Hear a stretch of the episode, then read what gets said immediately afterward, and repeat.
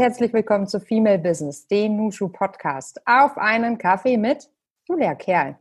Mein Name ist Melly Schütz und ich bin Gründerin von Nushu, dem branchen- und positionsübergreifenden Business Club für Frauen. Im Nushu Podcast interviewe ich unsere Nushu Member und andere inspirierende Persönlichkeiten aus Wirtschaft, Politik und Medien. Ich freue mich sehr, heute eine weitere Episode des Nushu Podcasts mit dir zu teilen. Mein heutiger Gast ist Julia Kerl. Sie ist National Manager Convenience bei Philip Morris und erlebt hier gerade eine Unternehmenstransformation hautnah mit. Denn Philip Morris hat sein gesamtes Geschäftsmodell in Frage gestellt und das Ende der Ära Zigarette eingeläutet. Vom klassischen Konsumgüterkonzern hin zu einer datengetriebenen Tech-Unternehmung, von neuen Produkten und Vertriebswegen bis hin zum Change des Mindsets. Julia Kerl weiß, wie es geht. Liebe Julia, wir wollen heute über dich und deinen Werdegang sprechen und natürlich auch über deinen Arbeitgeber Philip Morris. Philip Morris ist gerade in einer Phase der Transformation. Das ist natürlich höchst spannend, weil ihr eigentlich nach 160 Jahren das gesamte Unternehmen auf den Kopf stellt. Wir wollen wissen, was es bedeutet, ein Unternehmen zu transformieren, welche Herausforderungen man hierbei erwarten kann und wie man den erfolgreichen Change schafft. Ich freue mich sehr, dass du da bist. Herzlich willkommen, Julia. Hallo. Hi, wo erwische ich dich gerade? Äh, ich sitze zu Hause in meinem Wohnzimmer in München im schönen Glockenbachviertel. Ah, herrlich. Hey Julia, ähm, unser Podcast heißt ja auf einen Kaffee mit und deshalb interessiert mich, wie trinkst du deinen Kaffee? Äh, das äh, hängt tatsächlich von der Uhrzeit ab, ähm, ehrlich gesagt. Ich bin ähm, an sich passionierter Cappuccino-Trinker. Äh, habe aber vor einigen Monaten mit meinem Mann zusammen angefangen, zumindest unter der Woche ein bisschen Intervall zu fasten sozusagen. Das heißt, ah, ja? bis äh, mittags um zwölf nichts zu essen, äh, nichts zu trinken und musste notgedrungen auch ähm, äh, nicht zu trinken, stimmt nicht, Wasser zu trinken mhm. und notgedrungen aber auch meinen Kaffee schwarz zu trinken. Und ähm, finde es erstaunlich, wie man sich tatsächlich daran gewöhnen kann. Wäre für mich, für mich vor einem Jahr unvorstellbar gewesen, ehrlich gesagt.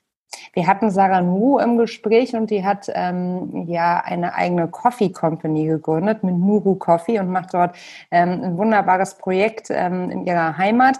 Und die sagte auch, also äh, sie verstehe überhaupt nicht, wie es dazu kommt, dass wir den Kaffee immer mit, äh, mit, mit äh, entweder Milch oder, oder halt zusetzen sozusagen oder Zucker trinken. Das würde doch den ganzen Kaffee verhunzen. Also ich hoffe, ich habe sie da richtig zu, äh, zitiert. Du nix, äh, findest du auch so? Ja, ich taste mich daran, sagen wir mal so. Ich freue mhm. mich dann aber auch nachmittags auf einen schönen Cappuccino mit Milchschaum und allem, was dazu gehört. Aber echt. Äh, was denkst du, wie viele Liter ähm, der Durchschnittsdeutsche im Jahr äh, trinkt? Nicht, äh, nicht produziert, sondern trinkt.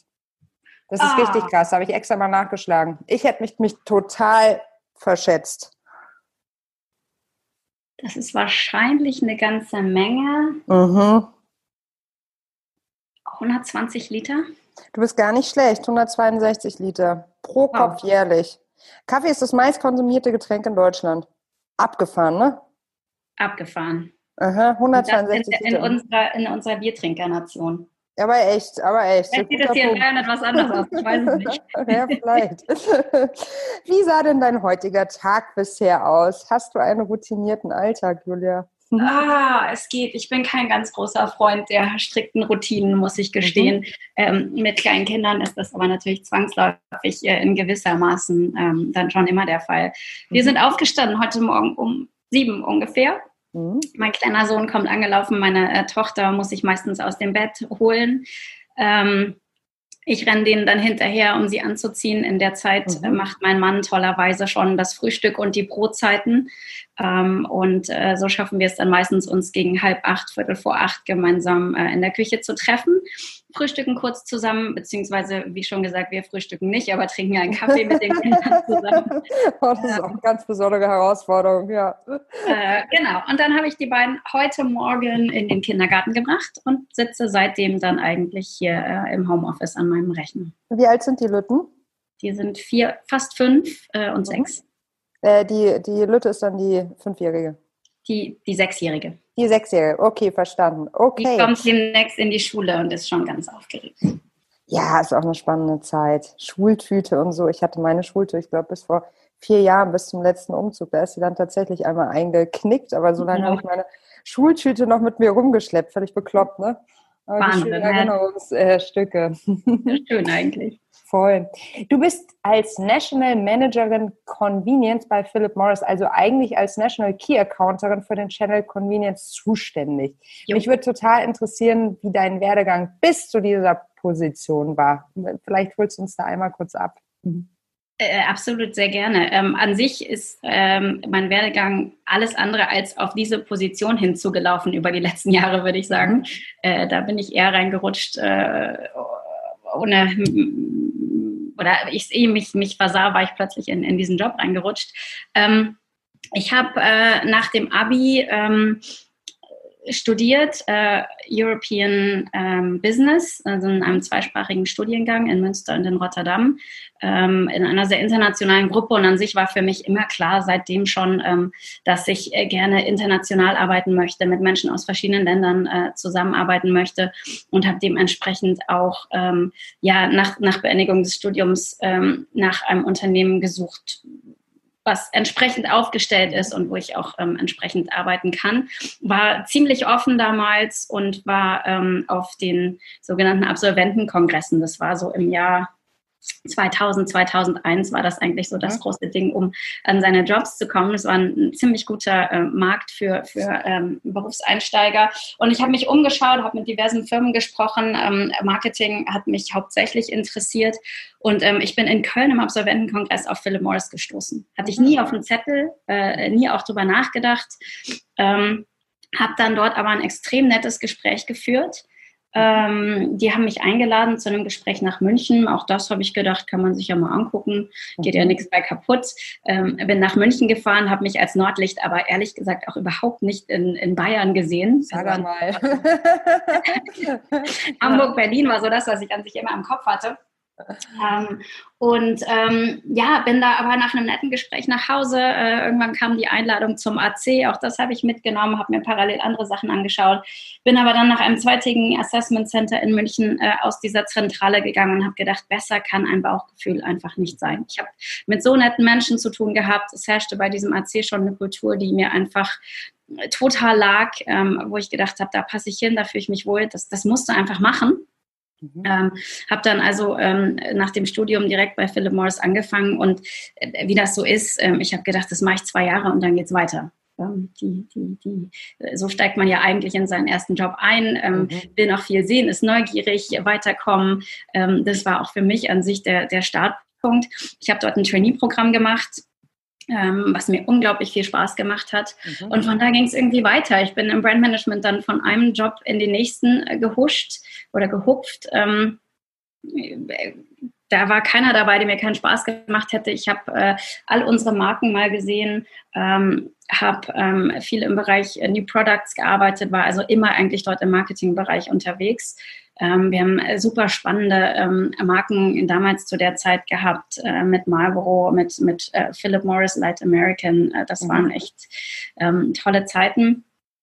Äh, ich bin dann irgendwann ähm, denn, wie schon gesagt, was mich ja gereizt hat, war die Internationalität. Bin dann mhm. auch irgendwann mhm. ins Ausland gegangen, ähm, war kurze Zeit mal in Spanien äh, und habe dann aber später ähm, vor allem auch den, den Brandmanagement-Job für Marlboro in der Schweiz übernommen. Mhm. War dort also verantwortlich für die Marke Marlboro in der gesamten Schweiz. Mhm. Äh, was wahrscheinlich so der spannendste Job war, ähm, weil man dort nicht mit nur einer neuen Mentalität äh, umgeht, sondern plötzlich mit dreien. Äh, da sprechen ja, die Leute Spanisch, Französisch und Deutsch und, und es bleibt nicht bei der Sprache, es ist eine unglaublich diverse Kultur. Mhm. Und das ähm, im, im Marketingbereich zu reflektieren, war ähm, wahnsinnig cool, spannend und auch herausfordernd. Wo hast du da gelebt, Julia? In Lausanne. In Lausanne dann dementsprechend. Okay. Stark. Mhm. Genau. Mhm. Ähm, ja, bin dann aber äh, eigentlich aufgrund, ähm, aufgrund meines Mannes oder der Liebe wegen, sagen wir mal, zurückgekommen. Ich hatte kurz vorher, bevor ich in die Schweiz gegangen war, meinen Mann kennengelernt. Ähm, wir haben gependelt, haben das ziemlich eisern durchgezogen. Das ist aber auch mies. Also, ihr habt mich genau vor deinem Weggang äh, kennengelernt und nie. Ja. Also, halbes Jahr davor, eine, eine ja. bisschen eine Basis ähm, ja. haben wir uns aufbauen können lass es ein Dreivierteljahr davor gewesen sein. Aber es war ziemlich fies und wir haben damals gesagt, entweder oder. Entweder ähm, ziehen wir es durch und, und versuchen das wirklich konsequent uns jedes, spätestens jedes zweite Wochenende zu sehen oder wir lassen es einfach gleich bleiben. Mhm. Ähm, das heißt, wir haben das echt äh, eisern, ähm, eisern durchgezogen über gute zwei Jahre und dann war das aber einfach irgendwann zu anstrengend. Dann bin ich zurück nach München gegangen und ähm, habe dann das erste Mal aus diesem Marketingfeld heraus einen kleinen Schritt äh, in einen anderen Unternehmensbereich gemacht. Cross-Functional Move heißt das bei mhm. uns so schön mhm. und bin dann nach ähm, 10, 12 Jahren Marketing in den Sales-Bereich gewechselt, in eine ähm, Schnittstellenfunktion Sales Strategy, die mhm. ähm, damals äh, ja eigentlich dafür, dazu da war, ähm, Marketing und, und äh, Sales-Initiativen äh, und Prozesse zu koordinieren, bestmöglich zu verbinden. Äh, und wir haben damals auch ähm, unsere Art und Weise, äh, zu arbeiten, äh, insbesondere im Sales-Bereich den Markt zu bearbeiten, grundlegend verändert. Das heißt, es war schon eine Position, die mit viel Change zu tun hatte, wo ich in, in wirklich leitender Funktion eine Veränderung im Unternehmen mit begleiten konnte. Ähm, und, ähm, und hatte da sozusagen einen ersten, ähm, habe das erste Mal in den Sales-Bereich reingeschnuppert. Dann kamen die Kinder relativ schnell äh, hintereinander, äh, zwei Elternzeiten ähm, dazwischen hatte ich eine kurze Stippvisite im HR-Bereich, mhm. ähm, habe mich ein bisschen mit Organisationsentwicklung beschäftigt, äh, insbesondere mit dem Thema Firmenkultur und wie man ähm, Unternehmenswerte und, und ähm, ähm, Verhaltensweisen ein bisschen beeinflussen kann und weiterentwickeln kann. Ähm, und habe dann äh, nach der zweiten Elternzeit äh, wurde mir der jetzige Job angenommen, äh, angeboten, ähm, das, das Key Account Management. Ein Job, den ich ehrlich gesagt immer beziehungsweise nie für mich gesehen hatte. Mhm. Äh, bei allen Feedbackgesprächen im Vorfeld hatte ich, habe ich, glaube ich, immer gesagt, ihr könnt mir anbieten, was ihr wollt, aber ähm, bitte kein richtiges Sales, kein Key Account Management, das ist nichts für mich. Ähm, aber mein damaliger ehemaliger Chef rief mich, rief mich, an, als ich in Elternzeit war und ähm, hat mir das alles versucht, ziemlich äh, schmackhaft zu machen. Ähm, ich bin verantwortlich für den Bereich Convenience, also ähm, ein, ein äh, Kanal, der ähm, Tankstellen hauptsächlich umfasst, ähm, die großen Ketten, die ihr alle kennt, äh, Shell, Aral, Total, äh, wer auch immer da noch so unterwegs ist. Und das ist ein Bereich, wo es bei uns weniger auf äh, reines Verkaufen und Verhandeln äh, ankommt, sondern sehr stark auch auf ähm, eine, eine Präsenz der Marke, auf äh, das äh, Entwickeln und Umsetzen von Initiativen und Aktivitäten mit dem Kunden zusammen. Das heißt, ich bin durchaus noch in einer Position, wo mir meine Vergangenheit und mein Marketing-Know-how ähm, auch hilft und wo ich das einbringen kann. Ähm, und das war letztendlich dann doch das überzeugende Argument ähm, für mich dann auch mal zu sagen, okay, wir, wir probieren das. Ich mache das. Aber weißt du, was ich äh, total interessant finde, dass du sagst, äh, du hast Key Account von vornherein eigentlich fast schon ausgeschlossen für dich oder nicht auf dem Zettel gehabt. Ähm, dieses Thema Vertrieb und Frauen ist ja auch so ein, so ein spannendes Thema. Ne? Also eigentlich sind wir ja aus meiner Sicht prädestiniert für wunderbaren Vertrieb. Also wirklich. Ähm, wir haben Bock auf Menschen, wir haben Bock auf Austausch, wir haben Bock auf Kommunikation auf Augenhöhe. Das sind noch Grundvoraussetzungen da, dafür erfolgreich im Vertrieb zu sein. So.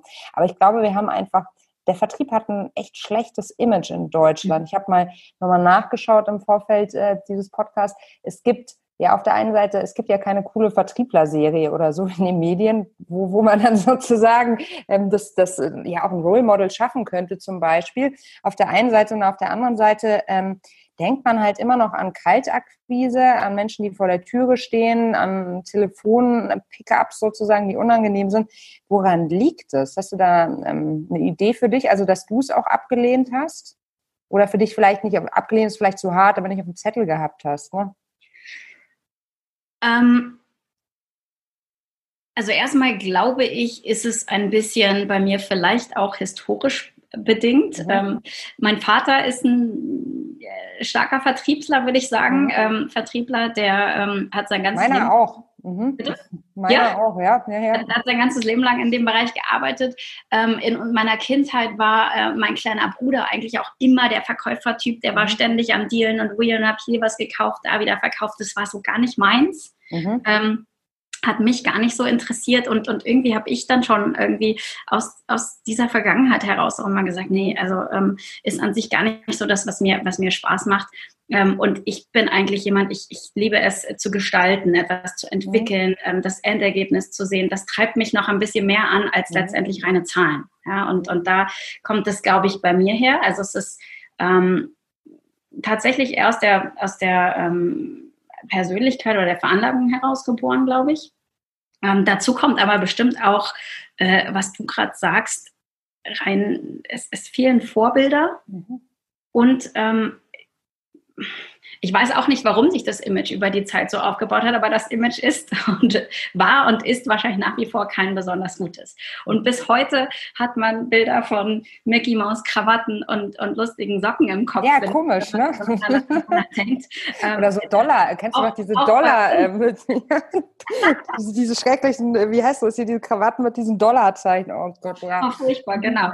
Ja, ähm, das war, glaube ich, auch bei uns nie so extrem, aber, aber es hängt einem irgendwie ein, ein wenig nach. Mhm. Ähm, die Kultur ist schon ein bisschen anders als im mhm. Marketing, auch heute noch. Ähm, mhm. das, das muss ich sagen. Und ähm, ich würde lügen, wenn ich sagen würde, ich fühle mich da genauso wohl. Mhm. Ähm, aber es ist etwas, was, was, ähm, was funktioniert, was man mal ausprobieren kann und, und sollte, finde ich. Und ähm, ich glaube, es ist auch gut, mal da so ein bisschen aus seiner Komfortzone rauszugehen und vielleicht auch mal was zu machen, was man nicht sofort als erstes für sich auf dem Zettel hatte. Absolut. Ähm, ich habe auch gelesen, die Zahlen nehmen zu. Also mehr, ich glaube, es sind vier oder fünf Prozent in den letzten Jahren, äh, die dazugekommen sind, Frauen im Vertrieb. Ähm, das ist doch, glaube ich, ein gutes Signal. Und wenn man den Vertrieb oder die Kultur da ändern möchte, dann braucht es natürlich auch wieder eine kritische äh, Masse an Menschen, die mitändern wollen. Was uns zum nächsten Thema bringt. Stichwort. Ähm, ihr du hast es ja vorhin schon gesagt, ihr produziert Marken wie Marlboro, L&M, Chesterfield und jetzt neuerdings eben auch ICOS. Und ähm, Philip Morris steht ja schon im Namen. Ich habe mal recherchiert, wer Philip Morris eigentlich war. Er war ein Tabakhändler, der 1847 ein Geschäft in der Londoner Bond Street eröffnete. Und dann, nach einigen Jahren, nach, äh, nach Eröffnung seines äh, Geschäfts, stellte er erstmals dann eigene Zigaretten her und tut diese zum Verkauf feil. Um Kunden zu gewinnen, hat der Philip Morris damals ein, sich ein ganz schlaues Konzept erlegt, äh, überlegt. Er hat nämlich Kutschern eine Provision dafür angeboten, wenn sie die Gäste, die nach Zigaretten fragten, zu ihm fuhren. Und äh, er hat sich dann sogar hochgearbeitet bis zum königlichen Tabakhändler des britischen Herrschers. Die Deutschlandzentrale befindet sich eben in München und Produktionsstätten gibt es in Berlin und Dresden. Du mhm. nix. Genau. Mhm. Genau. Jetzt so zum Thema Transformation kommen wir ja gleich. Was mich natürlich, also das ist eine Frage, um die kommt man nicht drum rum. Es gibt ja immer wieder Kritik an der Tabakindustrie. Wie ist es für dich, in dieser Branche zu arbeiten? Stellt sich das für eine moralische Herausforderung? Wie gehst du damit um? Ähm, also ich bin ja jetzt schon ein bisschen länger dabei. Ähm, mhm. Das Thema war nie ganz einfach und äh, ist natürlich auch in den letzten Jahren ähm, nicht einfach, einfacher geworden. Äh, dann wiederum vielleicht aber durch unsere Initiativen, du hast ICOS gerade erwähnt, äh, wieder doch äh, für mich zumindest sehr viel einfacher geworden. Ähm, als ich angefangen habe, ähm, um ganz ehrlich zu sein, ich kam aus dem Studium, ich ähm, wollte äh, loslegen, ich wollte für coole Marken arbeiten, ich wollte einfach Gas geben. Da habe ich das ähm, äh, im Vordergrund wirklich die spannende Marke Marlboro eigentlich gesehen und was es bedeutet für so ein ähm, generisches Produkt Marketing zu machen, äh, trotz und bei allen herrschenden Reglementierungen. Ähm, und das, das muss man auch immer dazu sagen, bei Philip Morris in einer Art und Weise, die wirklich versucht, da maximal verantwortungsvoll mit, mit umzugehen. Ähm, das Thema verschärft sich aber natürlich insbesondere dann, äh, wenn, man, wenn man Kinder hat ähm, und, äh, und grundsätzlich auch durch die aktuellen gesellschaftlichen Entwicklungen, die sich natürlich in den letzten Jahren abgespielt haben. Also ähm, natürlich wird Tabak kritisch gesehen. Ich finde das auch richtig und ich verstehe das natürlich. Ähm, ich selbst habe mich auch gefragt, als ich dann aus der Elternzeit zurückkam, mhm. bin ich das noch, kann ich das noch, will ich das noch? Ähm, tatsächlich ist es so, ähm, dass wir immer noch über ein legales Produkt sprechen. Ähm, es ist äh, die freie Entscheidung eines jeden Einzelnen. Ähm, es äh, ist glaube ich, für jeden mittlerweile ähm, sichtbar und auch wir betonen das, wie schädlich Rauchen ist. Ähm, äh, wir gehen damit so um, dass wir das ja wirklich nicht nur ganz offen thematisieren, sondern auch ähm, sogar äh, ja wirklich versuchen, das die ganze Kategorie komplett zu ändern, auf den Kopf mhm. zu stellen und eben aus dem, ähm, was mit dem Rauchen passiert, ähm, etwas weniger Schlechtes zu machen, würde ich mal so formulieren. Und ähm, die Tatsache, dass wir dieses Thema nehmen und wirklich versuchen, komplett zu drehen, ähm, das ist das, was mich an sich ähm, weiterhin hinter dieser Firma auch stehen lässt. Ich finde das Wahnsinn, was wir da gerade versuchen, wirklich im großen Stil zu machen. Natürlich ist es immer das Beste für jeden Einzelnen und so habe ich es auch für mich gehandhabt, ähm, mit dem Rauchen aufzuhören. Und darüber wollen wir jetzt ja auch sprechen. Also du sagtest ja gerade schon, Rauchen ist gesundheitsschädlich und hat irgendwie auch gefühlt den Coolness-Faktor verloren. Also als ich noch ganz jung war, da war das schon mega cool, mit einer Fluppe irgendwo in der Ecke von einem, vom, vom Schulhof zu stehen. Völlig verrückt. Das gibt es, glaube ich, heute gar nicht mehr so in dem Ausmaß. Mhm. Ähm, Ihr geht in die Offensive und sagt, ähm, eure Vision ist, eine rauchfreie Zukunft zu schaffen. Ähm, das klingt ja schon irgendwie völlig verrückt. Das wäre ja so, als würden, keine Ahnung, Anbieter von Kreuzfahrtschifffahrten sagen, wir machen in Zukunft Kreuz, also Schifffahrten, Kreuzschifffahrten, ach, ihr versteht schon, ohne Schiffe, äh, so ungefähr. Also ihr nehmt euch ja wirklich sozusagen die Basis eures Geschäftsbetriebes. Hm, was hat euch selbst bewegt, euch so zu, transform äh, zu transformieren? Und ähm, sind es tatsächlich die, die, die, die Zahlen, die das eingeläutet haben? Es ist die gesellschaftlich, der, der gesellschaftliche Wandel. Hol uns da gerne mal ab, wie kam es zu dieser Vision? Mhm. Ähm, also ich habe es ja schon gesagt, wir sind mhm. ähm, ein Unternehmen, was äh, schon immer aus meiner Sicht versucht hat, ähm, maximal na, das stimmt nicht. Ich muss mich korrigieren. Wir sind, wir haben in den letzten Jahren versucht, seitdem ich dabei bin, versucht mhm. maximal verantwortungsvoll mit dem Produkt Zigarette umzugehen. Das war äh, in der weiteren Vergangenheit sicherlich nicht so. Da hat sich die Tabakindustrie alles andere als mit Ruhm bekleckert. Ähm, aber ähm, da hat ein, ein, doch ein gehöriger Wandel stattgefunden und ähm, wir als Philip Morris haben uns vor 10, 15 Jahren eingestanden, dass das so nicht mehr weitergeht. Ähm, es sind weniger die zurückgehenden Zahlen. Äh, wir haben immer noch hervorragende Geschäftsergebnisse erzielt. Aber der gesellschaftliche Wandel, die Kritik am Produkt und die Tatsache, dass es einfach nun mal wirklich sehr, sehr schädlich ist, ist etwas, was äh, auch wir, ähm, von dem wir gesagt haben, das kann kein langfristig äh, nachhaltig ausgerichtetes Businessmodell sein. Ähm, es muss etwas geben, was wir unseren Rauchern als Alternative anbieten können, weil es weniger schädlich ist, weil es weniger gesundheitsschädlich ähm, ist. Und ähm, äh, das ist nicht so einfach. Das klingt so einfach, ja. Hört doch einfach auf. Aber ähm, man muss ja etwas finden, was dem Raucher eine oder der Raucherin eine ähm, ähnliche Produkterfahrung bietet. Ähm, da sind die Konsumenten auch tatsächlich sehr, sehr kritisch. Einfach nur in Anführungszeichen etwas gesundheitsschädlicher wäre nichts, was vom Konsumenten akzeptiert würde, sondern äh, es ging darum, und da haben wir die letzten 15 Jahre massiv dran, dran geforscht.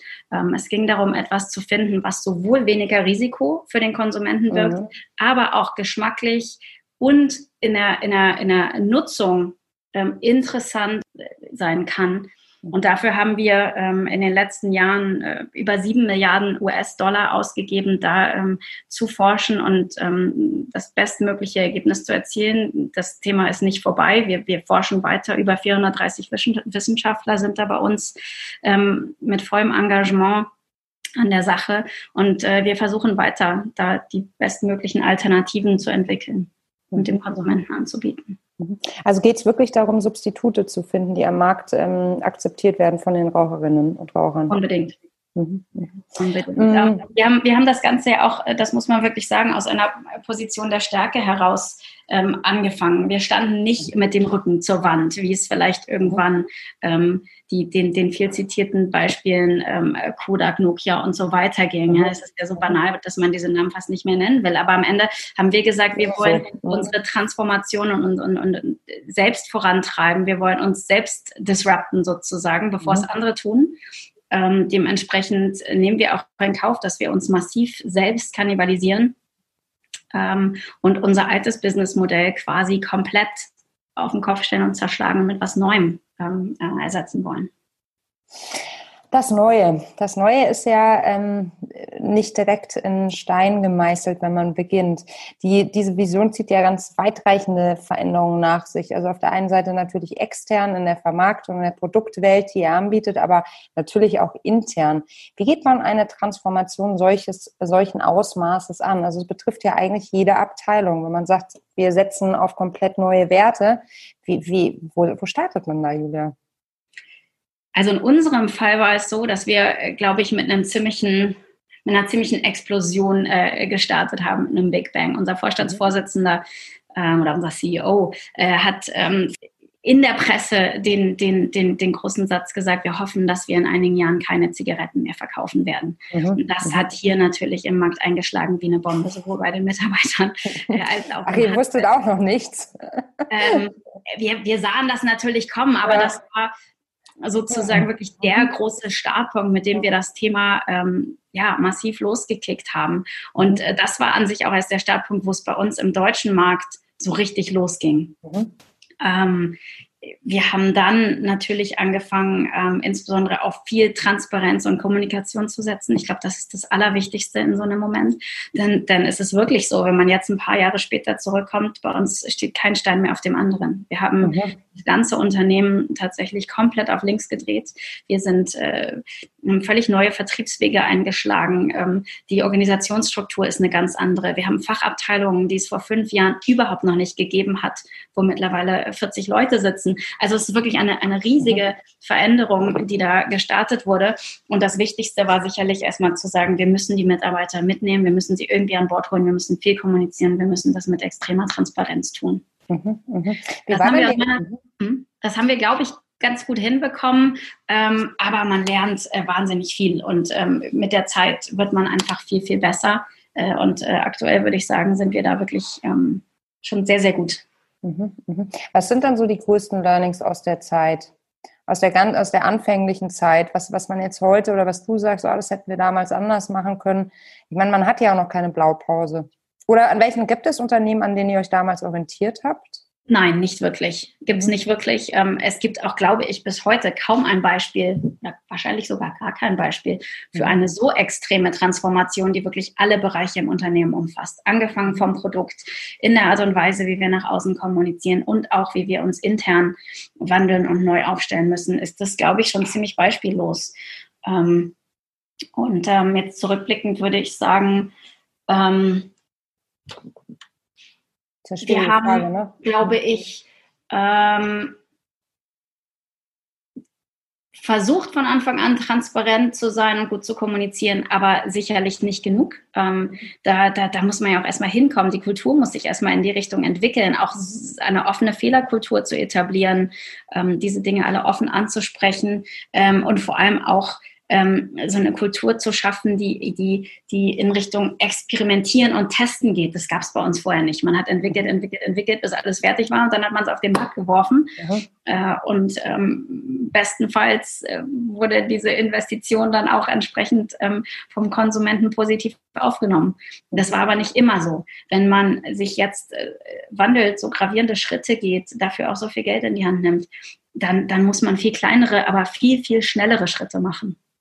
Und dafür müssen wir viel mehr testen, viel mehr Dinge ausprobieren im Kleinen, um sie dann im Großen ähm, besser ausrollen zu können. Also eigentlich das, was man aus einer, aus einer Startup-Kultur ähm, ja mhm. tatsächlich für sich positiv mitnehmen kann.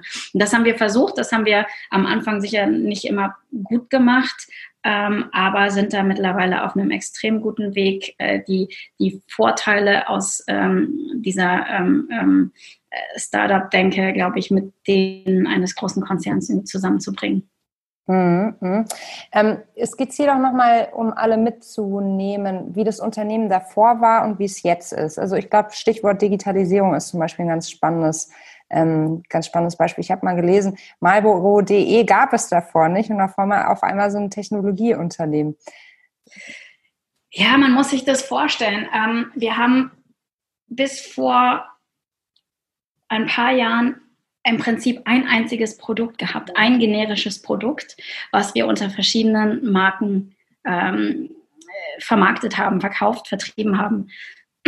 ähm, da standen große Marketingkampagnen dahinter, mhm. die aber schon damals aufgrund der bestehenden Reglementierung für Tabakprodukte eigentlich komplett offline ähm, mhm. und analog äh, abliefen. Sprich, wir haben ähm, viel in Plakatwerbung ähm, investiert. Wir haben, äh, solange das noch ging, ähm, Kino und Partys gemacht. Wir mhm. haben Kinowerbung gemacht, natürlich. Mhm. Äh, ganz vielen Bekannten noch der, der Marlboro Man. Wobei mittlerweile, glaube ich, gibt es viele, wahrscheinlich sogar unter den Hörern, die ähm, niemals überhaupt eine Marlboro-Werbung im Kino. Also ich kenne ihn noch.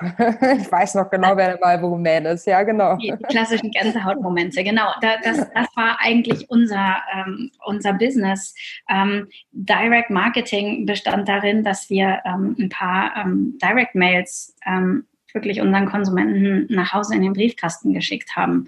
Ähm, das war aber absolut One-Way und natürlich kein, in keinster Form eine, eine direkte Kommunikation, wie man sie sich heute vorstellt. Ähm, das haben wir lange Zeit äh, ziemlich erfolgreich gemacht, aber mit einem Produkt wie ICOS funktioniert das natürlich überhaupt gar nicht mehr. Aber hattet ihr dann intern auch so eine, also eine Abteilung, eine technologische, technologisch getriebene Innovationsabteilung oder ist das auch eben was, was dazu kam? Also wir waren ja jetzt gerade noch beim Philip Morris von vor, wie, wie lange ist es dann her? Von zehn Jahren, ne? Genau, hatten wir natürlich gar mhm. nicht. Ähm, also es gab äh, sogenannte Blender irgendwo in, in, in der Schweiz, die an Tabakmischungen experimentiert mhm. haben. Auch das war sicherlich nicht ohne, ähm, mhm. es zu schaffen, mit Tabaken aus aller Welt einen konstant gleichen Geschmack äh, für Marlboro auf aller Welt über Jahre hinweg hinzukriegen, war auch ja. schon eine Herausforderung, mhm. aber sicher nichts in Bezug auf das, was, was wir da jetzt in Sachen R&D ähm, auf der Pfanne haben. Mhm. Nein, man hat dann damals in der Schweiz ein großes Research and Development Center hochgezogen äh, das steht in, in Neuchâtel in der Schweiz. Ähm, ähm, am, am schönen, äh, an einem schönen See und dort arbeiten viele, viele Wissenschaftler. Ich habe es vorhin schon mal erwähnt, jetzt seit, ich glaube, zwölf Jahren ähm, dort wurden bisher über sieben Milliarden in die Forschung investiert mhm. und, und das ist schon mal erstmal die Grundlage auf wissenschaftlicher Sicht, das Ganze voranzubringen. Ähm, wir entwickeln, wir forschen, wir versuchen natürlich auch ähm, das Ganze, oder wir versuchen nicht nur, wir machen das Ganze auch sehr, sehr öffentlich. Alles, was wir an Studien selbst zum Produkt ähm, machen, äh, wird veröffentlicht. Äh, glücklicherweise gibt es mittlerweile auch schon unabhängige Institute, die an unserem Produkt forschen und äh, auch Ergebnisse liefern. Aber das ist sozusagen der, der Hintergrund, ähm, der auf, auf Headquarter-Ebene passiert. Deine Frage zielt ja auch darauf ab, wie das bei uns im Markt in Deutschland ja. eigentlich ist. Da gab es überhaupt nichts, wo er was mit Produktentwicklung zu tun hat. Ähm, heute haben wir ähm, und auch wenig, was mit Customer Service und Support oder so zu tun hatte. Heute vertreiben wir hier im Markt ein technisches Produkt. Das bedeutet, dass wir ähm, Service Centers brauchen. Customer Care ist ein, ein riesiges Thema geworden. Wir haben zwei große Callcenter mittlerweile, wo mhm. sich äh, Mitarbeiter, äh, Callcenter-Agenten mit Konsumenten auseinandersetzen. Die sitzen in Lissabon und in, in Istanbul. Ähm, da gehen hunderte von Calls am Tag ein. Ähm, früher äh, gab es auch eine Hotline auf der Zigarettenpackung. Ich glaube, da haben zehn Leute die Woche angerufen. Mhm. Ähm, also es ist ein, ein massiver Unterschied. Äh, dann gibt es technische Probleme mit dem Produkt, die, die geklärt werden müssen. Ähm, wir versuchen vor allem ähm, aber hier auch, ähm, beziehungsweise lass mich nochmal einen Schritt zurückgehen. Mhm. Äh, es geht ja darum, erstmal auch ähm, Raucher, Raucherinnen, Konsumenten, ähm, den Umstieg zu erleichtern. Das ist an sich ja erstmal unser ganz großes Ziel. Wir bieten das Produkt an, wir versuchen aber auch dann ähm, Hilfestellungen zu geben, diese Umstellung zu meistern. Wir haben ganz am Anfang über Kaffee gesprochen. Das ist mhm. ehrlich gesagt ein sehr, sehr gutes Beispiel. Wenn man versucht, von Cappuccino auf schwarzen Kaffee zu gehen, dann schmeckt das erstmal überhaupt nicht. Und, und man muss sich so ein bisschen durchbeißen, muss eine Woche dabei bleiben. So ging es zumindest mir. Und dann geht's. Und irgendwann schmeckt's. Und irgendwann kann man sich kaum noch vorstellen, den Kaffee anders zu, zu trinken. Und so ähnlich ist es auch mit Eikos. Wenn man über Jahre Zigaretten geraucht hat und man wechselt zu so einem neuen Produkt, äh, was den Tabak anders ähm, eben nicht mehr verbrennt, sondern erhitzt, dann hat das natürlich eine Auswirkung auf den Geschmack und da muss ich die Menschen mitnehmen. Und äh, hierfür brauchen wir viele, viele Leute im Markt, die sich mit den Konsumenten beschäftigen. Wir brauchen das Callcenter, wir brauchen Support auf allen, allen Ebenen. Wir haben ja, neue Läden angemietet. Wir ne? brauchen ja. Mhm. Wir haben sagtest es gerade, genau. Flagship Stores äh, in der ganzen Nation, um das Ding bekannt zu machen, aber eben auch um Service zu bieten und ähm, wir können und, und wollen und müssen mit Alcos viel stärker in die direkte Kommunikation mit unseren Konsumenten gehen. Also du sprachst digitales Marketing gerade an. Für uns früher absolut nicht existent. Ähm, wir haben über 40 Menschen mittlerweile in einer ähm, Digital, in einem Digital Department sitzen, die nichts anderes machen, als tolle ähm, CRM ähm, Journeys zu mhm. bauen, ähm, Webseiten, den unseren Webshop ähm, äh, zu, zum Laufen zu bringen und zu, zu optimieren. Ähm, wir, wir haben einen Webshop, das ist überhaupt erstmal eigentlich. Ja, das wollte ich gerade sagen. Ja, ja, wenn es mal wurde eh davon nicht gab. Ja, aber echt. Von selber im Vor Vorfeld. Aha, ähm. Insofern, also zeigt das vielleicht schon, äh, wie viel sich da für uns getan hat. Und das mag vielleicht für ähm, Menschen in anderen Bereichen gar nicht so ähm, herausragend klingen. Für uns war das eine absolute Revolution und Sensation, ähm, dass wir uns jetzt in diesen Bereichen tummeln. Und, und wie gesagt, uns als Firma hat es absolut auf links gedreht, weil es nicht nur unsere Vertriebswege, sondern unsere komplette Art zu arbeiten wirklich komplett verändert hat. Wo habt ihr das Wissen her? Also ich meine, ähm, du bist ja immer noch in der Company, also auch über den Transformationsprozess hinaus und ich glaube, der ist ja auch noch lange nicht äh, vollendet, der wird ja immer weitergehen. Ähm, aber habt ihr dann extrem viel auf interne Fortbildung und Schulungen gesetzt? Ähm, wie ist das? Also ich meine, wenn man davor zehn Jahre, 15 Jahre nur off, also Offline-Kampagnen sozusagen gemacht hat, dann sind es ja schon gewisse Herausforderungen, jetzt zu sagen, wir gehen komplett auf Online. Und so geht es ja in ganz vielen Bereichen äh, vonstatten. Wie, also mein Thema ist ja auch immer lebenslanges Lernen, finde ich ja ganz, ganz wichtig. Und deshalb mega geil, dass ihr sogar innerhalb der Company so diese cross-funktionalen Wechsel habt. Ähm, aber ja, wo habt ihr das Wissen her? Ähm, das ist eine sehr, sehr gute Frage. Ich würde sagen, dass wir da einen ziemlich ähm, balancierten Weg eigentlich gehen. Ähm, wir sind ein Unternehmen mit relativ weniger Fluktuation schon immer gewesen und sind das eigentlich auch heute noch, mit dem Unterschied, dass wir mittlerweile viel, viel frischen Wind auch von außen dazu holen und auch holen müssen. Ähm, mhm. wir haben gerade drüber gesprochen, es gibt einfach Themenbereiche, da haben wir keine Expertise aus der Vergangenheit heraus und die kann man sich auch, aus, auch mit viel internem Lernen äh, nicht in der Geschwindigkeit aufbauen. Also was wir versuchen, ist zum einen die bestehenden Mitarbeiter mitzunehmen, weiterzuentwickeln, äh, hier natürlich auch neue Fähigkeiten, neue Tätigkeitsfelder ähm, äh, zu, zu weiterzuentwickeln, ähm, in den Mitarbeitern zu entwickeln. Wir sind aber auch viel offener geworden, was ähm, das Reinholen neuer äh, Mitarbeiter von extern angeht. Und wir sind viel, viel offener geworden, das ist, glaube ich, auch wichtig, was den Austausch mit, mit anderen angeht. Wir waren früher sehr für uns, auch aus dieser mhm. Defensivhaltung heraus, in der sich die Tabakindustrie natürlich ähm, mhm. befand. Wir gehen mittlerweile viel stärker auf Kongresse, auf ähm, ähm, verschiedenste Formen von Veranstaltungen und, und suchen den Austausch mit der Öffentlichkeit, aber auch mit anderen Unternehmen, mit äh, anderen Tätigkeitsfeldern und versuchen auch da viel Inspiration und, und, und Know-how mitzunehmen. Ähm, insgesamt aber muss man sagen, es ist ein sehr gesunder Mix. Äh, viele ähm, Mitarbeiter, die die Erfahrung mitbringen, die sich aber stark weiterentwickeln, die viel ähm, Offenheit zeigen für die neuen Bereiche und die sich unglaublich gut eingearbeitet haben in die neuen Themenfelder. Das aber ganz klar ergänzt mit ähm, äh, Menschen, die wir von draußen reingeholt haben in unser Unternehmen und die uns helfen, Expertenwissen aufzubauen. Mhm.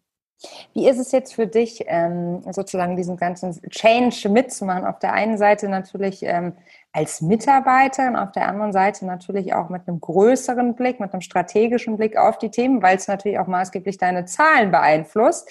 Ähm, wie ist das für dich? Ich finde es ich find's großartig, muss ich sagen. Ich habe äh, ganz am Anfang, als du mich nach meinem Morgen fragtest, habe ich schon mal ja. gesagt, ich bin überhaupt kein Mensch für Routine. Mhm. Ich mag Veränderungen. Ich, ich mag es, mhm. wenn, wenn jeder Tag anders ist und wenn neue Herausforderungen auf mich warten. Ähm, täglich äh, same, same ist, ist überhaupt nicht mein Ding. Das heißt, ich finde das Ganze in sich schon mal wirklich wahnsinnig toll und spannend ähm, und bin, bin echt stolz, auch diese Transformation so mitmachen und, und begleiten zu können. Ähm, es ist auch nicht immer einfach und es ist vor allem auch nicht immer einfach, äh, alle Mitarbeiter mitzunehmen, ähm, sicherzustellen, stellen, dass, dass, dass jeder weiß, äh, was von ihm erwartet wird, wo die Reise hingeht. Also es erfordert extrem viel Kommunikation, ähm, was aber auch wiederum, finde ich, ähm, ja eine spannende Herausforderung ist als Führungskraft und was, was dem Ganzen auch nochmal eine Dimension gibt ja, die, die, die mir persönlich zumindest viel Spaß macht. Mhm. Hilf mir nochmal äh, deine Frage. Du stellst immer so Dreifachfragen. Es ist kein Wunder, dass man die vergisst. Also ich finde, also ich bin zufrieden mit deiner Antwort. Meine Frage ist beantwortet. Im Kern passt. Jula, was ich gerne noch, wir müssen langsam dem Ende zukommen. Aber ich habe noch ähm, zwei Fragen an dich. Die erste lautet, du bist ja Mama, hast du ja eingangs schon gesagt. Wie schaut es denn bei dir aus mit dem Struggle mit der Vereinbarkeit? Gibt es den oder gibt es den nicht? Ja, den gibt's natürlich. Mhm. Ähm, ich würde gerne mal jemanden kennenlernen, der den, der, der, bei dem es mhm. das nicht gibt. Aber ähm, ich auch. es bleibt eine Herausforderung. Ähm, ich habe, äh, glaube ich, einen ganz, ganz großen Vorteil. Ähm, ich habe äh, ähm, zu Hause das, was es, glaube ich, selten gibt. Ich glaube, wir haben tatsächlich echte Gleichberechtigung. Ich habe einen Mann zu Hause, der extrem äh, viel unterstützt und extrem viel macht. Und das macht das Ganze einfacher. Aber nichtsdestotrotz, ich arbeite 80 Prozent. Ähm, das ist ähm, de facto am Ende wie 100 Prozent, mhm. ähm, gerade in einem Unternehmen, was dann doch ähm, relativ viel äh, abverlangt von seinen Mitarbeitern und, und ähm, äh, ja, wo man einfach auch wirklich, wirklich Gas gibt. Das ist einfach Teil ja, klar. Macht ja auch Spaß, ne? Mhm. Teil der, Teil der äh, Kultur. Und mhm. ähm, genau, und es macht auch Spaß. Dementsprechend ist es zeitlich immer knapp und es ist immer ein Struggle, irgendwie zu versuchen, das hinzubekommen. Wir haben uns auch an sich auf die Fahne geschrieben, dass wir unsere Kinder äh, nicht noch zusätzlich zu ihrer Betreuung im Kindergarten in irgendeiner Form fremd betreut haben wollen. Sprich, wir versuchen schon, das bisschen Freizeit, was da irgendwie äh, rauszuschneiden ist, ähm, mit, sinnvoll und schön mit den Kindern zu verbringen, echt viel Quality Time mit denen zu haben. Ähm, aber ja, das macht es immer wieder schwer und man gerät immer wieder mal an seine Grenzen. Aktuell handhabe ich es so, dass ich ähm, zwei Tage wirklich voll arbeite. Da haben dann auch äh, die Kinder nicht viel Platz am Tag. Ähm, aber drei Tage die Woche versuche ich äh, so gegen 16 Uhr wirklich aufzuhören und dann die Zeit mit den Kindern zu verbringen. Und das klappt meistens einigermaßen gut. Ähm, zum Schluss würde mich noch total interessieren, Julia, ähm, ob du eine persönliche Form von Feminismus, eine persönliche Definition von Feminismus hast. Und falls ja, wie schaut die aus? Und ähm, ja, bist du Feministin? Boah. Jetzt sind wir die Knallerfragen zum Schluss. ein bisschen, bisschen umgehauen. Ähm, ich tue mich schwer, die Frage ganz klar mhm. mit, mit Ja äh, zu beantworten, weil das Ganze für mich immer noch, doch, aber doch an sich kann ich sie mit Ja beantworten. Ähm, ich glaube, es ist auch wichtig, den, das Ganze aus einer modernen Brille zu betrachten. Äh, ja, ich würde sagen ja. Ähm, definieren tue ich das Ganze über ähm, wirklich schlichtweg gelebte, gelebte Gleichberechtigung. Das mhm. ist etwas, was mir einfach total wichtig ist, über alle Lebensbereiche. Und, mhm. ähm, und da wirklich keine Unterschiede zu machen, äh, ohne aber aus den Augen zu verlieren, dass Menschen unterschiedlich sind. Und, und das bleibt ein, eine extreme Herausforderung. Ähm, die ich für mich auch, äh, die ich schwer finde zu lösen. Ja, also es, ist, es, es bleibt einfach so. Ich habe, ähm, ich sehe das an mir selbst. Äh, mein Anspruch an meine Rolle als Mutter ist hoch, auch wenn ich parallel arbeite und auch einen hohen Anspruch an mich im Job habe. Mhm. Und, und, diese Dinge zu, zu vereinen und, und das aber auch noch dann im großen Ganzen mit dem, dem, der, der gewollten, gewünschten Gleichberechtigung zusammenzubringen, finde ich extrem schwierig. Mhm. Ähm, das muss aber unser Ziel sein. Und, ähm, Absolut. Und da, da, das Streben danach ist, würde ich sagen, das, was ich für mich als, als ähm, feministische Grundrichtung ähm, definieren würde. Da habe ich überhaupt nichts äh, gegen einzuwenden, finde ich ganz genauso. Ähm, und ich glaube, jeder und jede, die sich da draußen einsetzt für Chancengerechtigkeit und Gleichheit, ist ein echter Gewinn und ein äh, Gewinn unserer sozusagen Herzensgemeinschaft da draußen. Und ich glaube, es ist äh, ja auch an dieser Stelle immer zu sagen, better together und so, ne? Ähm, es macht einfach nicht nur mehr Spaß, sondern wir kommen auch besser voran, wenn wir alle an einem Strang ziehen. Das ist ja meistens so, ne? So ist es. Ich danke dir vielmals für deine Zeit, liebe Julia Kerl. Ähm, ganz, ganz toll, dass du da gewesen bist in unserem Mushu Podcast. Und ähm, vielleicht darf man dich auch auf LinkedIn noch anchatten, falls man die eine oder andere Transformationsfrage hat. Nickst. Natürlich ähm, sehr gerne. Sehr schön. Ähm, es ist ja doch ein sehr spannendes Thema, dieser Change. Und ähm, ich bin gespannt, wie die Reise bei euch auch weitergeht. Ähm, ob es tatsächlich eine rauchfreie Welt eines Tages geben wird oder, ähm, oder nicht. Das ist ja die große Frage. Ist ja auf so vielen Ebenen, wenn ich gerade überlege. Ne? Also von, von Kohlekraft bis äh, also Zigaretten. Ähm, ja, vielleicht gibt es ja wirklich irgendwann mal eine mehr oder weniger rauchfreie Welt bis auf das Lagerfeuer den Rauch, den sollten wir uns doch erhalten. Neben der gelebten Gleichberechtigung doch ein wirklich hehres Ziel, für das es sich zu kämpfen. Absolut, absolut. Das sehe ich ganz genauso. Und dann danke ich dir und wünsche dir einen herrlichen Tag. Auf bald, liebe Julia. Herzlichen Dank, liebe Melli. Es hat viel Spaß gemacht. Tschüss. Das war der Nushu Podcast mit Julia Kerl. Wenn dir unser Gespräch gefallen und dich inspiriert hat, dann freue ich mich total, wenn du den Nushu Podcast abonnierst, uns eine 5-Sterne-Bewertung hinterlässt und den Nushu Podcast mit deinem Netzwerk teilst. Du kennst weitere spannende Persönlichkeiten, die im Nushu Podcast unbedingt zu Wort kommen sollten? Dann schick uns eine Mail an podcast.teamnushu.de. Ich bin auf deine Vorschläge und dein Feedback gespannt. Ich bin Melly Schütze von Nushu und wenn auch du für mehr Weiblichkeit in der Wirtschaft einstehen möchtest, schau jetzt bei uns auf der Website www.teamnushu.de bei LinkedIn unter Nushu Female Business oder bei Instagram unter Team Nushu vorbei und vereinbare ein virtuelles Kennenlerntreffen mit uns, das weltberühmte Kaffee Date. Ich freue mich sehr auf dich.